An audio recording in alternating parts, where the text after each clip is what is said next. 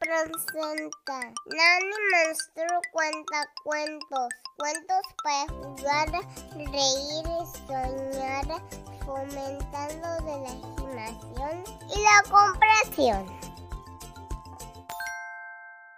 Hola, soy Nani Monster y hoy les estaré contando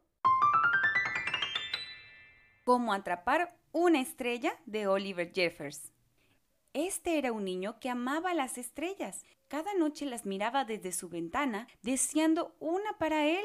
Soñaba que se harían amigos, jugarían a las escondidas y juntos darían largos paseos. Para atrapar una estrella, lo mejor sería levantarse temprano, cuando ya están cansadas de brillar toda la noche. Así que al día siguiente se levantó al amanecer. Como no había estrellas a la vista, se sentó a esperar que apareciera alguna. Esperó y esperó. Desayunó, esperó aún más y después de comer siguió esperando.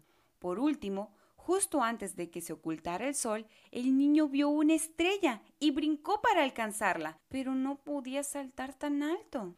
Entonces, con mucho cuidado, trepó el árbol más alto que encontró, pero la estrella seguía fuera de su alcance. Se le ocurrió lanzarla con el salvavidas del bote de su papá, pero descubrió que el salvavidas era demasiado pesado para él. Creyó que podría alcanzarla en una nave espacial, pero recordó que no tenía gasolina, pues el martes había viajado a la luna.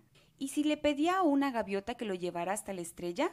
La única gaviota que andaba cerca no quiso ayudarlo. Así nunca la atraparía. En ese momento notó que algo flotaba en el agua. Era la estrella más hermosa, una estrella bebé.